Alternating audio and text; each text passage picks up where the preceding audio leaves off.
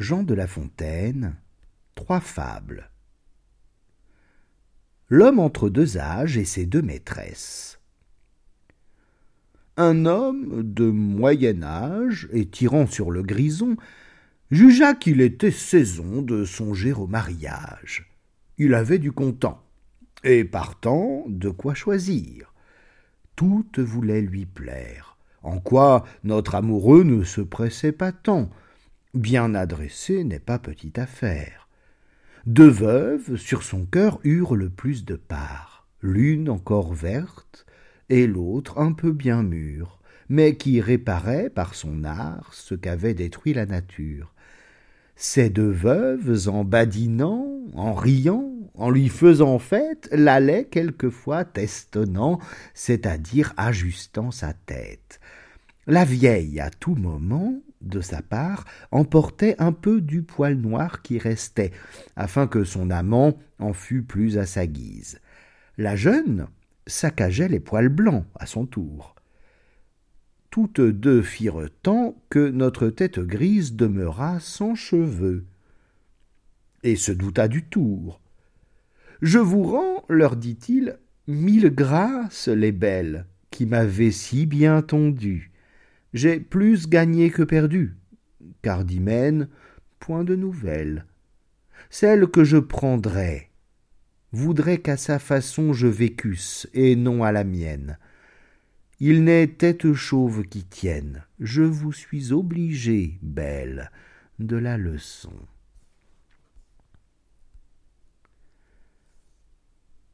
Fable numéro 2 L'homme et la couleuvre un homme vit une couleuvre. Ah, méchante, dit-il, je m'en vais faire une œuvre agréable à tout l'univers. À ces mots, l'animal pervers, c'est le serpent que je veux dire, et non l'homme, on pourrait aisément s'y tromper. À ces mots, le serpent, se laissant attraper, est pris, mis en un sac, et, ce qui fut le pire, on résolut sa mort, fût-il coupable ou non. Afin de le payer toutefois de raison, l'autre lui fit cette harangue. Symbole des ingrats, être bon aux méchants, c'est être sot. Meurs donc, ta colère et tes dents ne me nuiront jamais.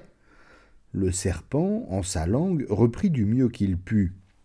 S'il fallait condamner tous les ingrats qui sont au monde, à qui pourrait-on pardonner? Toi-même tu te fais ton procès, je me fonde sur tes propres leçons, jette les yeux sur toi. Mes jours sont en tes mains. Tranche-les. Ta justice, c'est ton utilité, ton plaisir, ton caprice.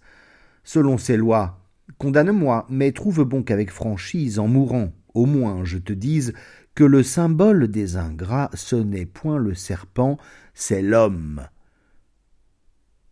Ces paroles firent arrêter l'autre. Il recula d'un pas.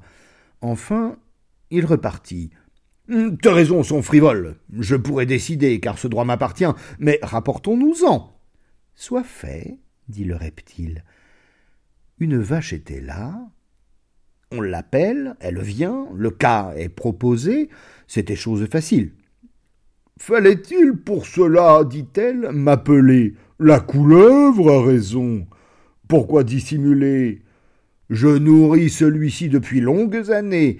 Il n'a sans mes bienfaits passé nulle journée, tout n'est que pour lui seul. Mon lait et mes enfants le font à la maison revenir les mains pleines.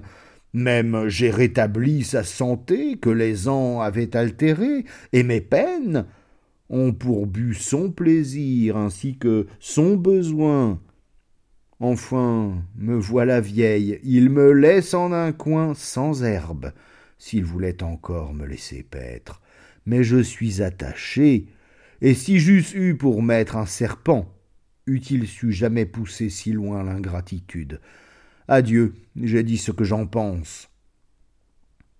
L'homme, tout étonné d'une telle sentence, dit au serpent Faut-il croire ce qu'elle dit? C'est une radoteuse. Elle a perdu l'esprit. Croyons ce bœuf. Croyons, dit la rampante bête. Ainsi dit, ainsi fait. Le bœuf vient à pas lents, Quand il eut ruminé tout le cas en sa tête, il dit que du labeur des ans, pour nous seuls il portait les soins les plus pesants, parcourant sans cesser ce long cercle de peine qui, revenant sur soi, ramenait dans nos plaines ce que Cérès nous donne et vante aux animaux. Que cette suite de travaux pour récompense avait, de tous tant que nous sommes, force coût, peu de gré, puis, quand il était vieux, on croyait l'honorer chaque fois que les hommes achetaient de son sang l'indulgence des dieux. Ainsi parla le bœuf. L'homme dit oh, Faisons taire cet ennuyeux déclamateur. Il cherche de grands mots et vient ici se faire, au lieu d'arbitre, accusateur. Je le récuse aussi. L'arbre étant pris pour juge, ce fut bien pis encore. Il servait de refuge contre le chaud, la pluie et la fureur des vents. Pour nous seuls, il ornait les jardins et les champs. L'ombrage n'était pas le seul bien qu'il sût faire, il courbait sous les fruits. Cependant, pour salaire, un rustre l'abattait, c'était là son loyer. Quoique pendant tout l'an libéral, il nous donne ou des fleurs au printemps ou du fruit en automne, l'ombre l'été, l'hiver les plaisirs du foyer, que ne l'émondait-on sans prendre la cognée? De son tempérament il eût encore vécu. L'homme, trouvant mauvais que l'on l'eût convaincu, voulut à toute force avoir cause gagnée. Je suis bien bon, dit-il, d'écouter ces gens-là. Du sac et du serpent, aussitôt, il donna contre les murs, tant qu'il tua la bête. On en use ainsi chez les grands. La raison les offense. Ils se mettent en tête que tout est né pour eux, quadrupèdes et gens, et serpents. Si quelqu'un desserre les dents, c'est un sot. J'en conviens. Mais que faut-il donc faire? Eh, Parler de loin, ou bien se taire.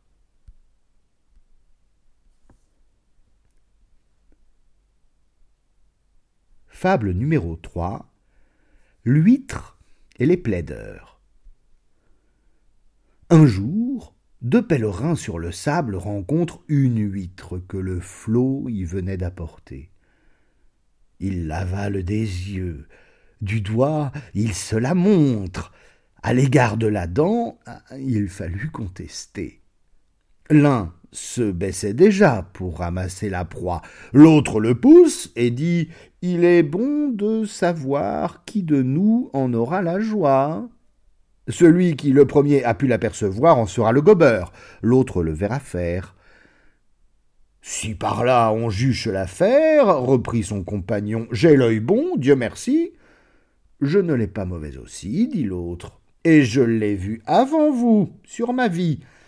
Eh bien, vous l'avez vu, et moi je l'ai senti. Pendant tout ce bel incident, Pierre Indandin arrive. Ils le prennent pour juge. Perrin, fort gravement, ouvre l'huître et la gruge, nos deux messieurs le regardant. Ce repas fait, il dit d'un ton de président Tenez, la cour vous donne à chacun une écaille, sans dépend, et qu'en paix chacun chez soi s'en aille. Mettez ce qu'il en coûte à plaider aujourd'hui. Comptez ce qu'il en reste à beaucoup de familles vous verrez que Perrin tire l'argent à lui et ne laisse au plaideur que le sac et les quilles.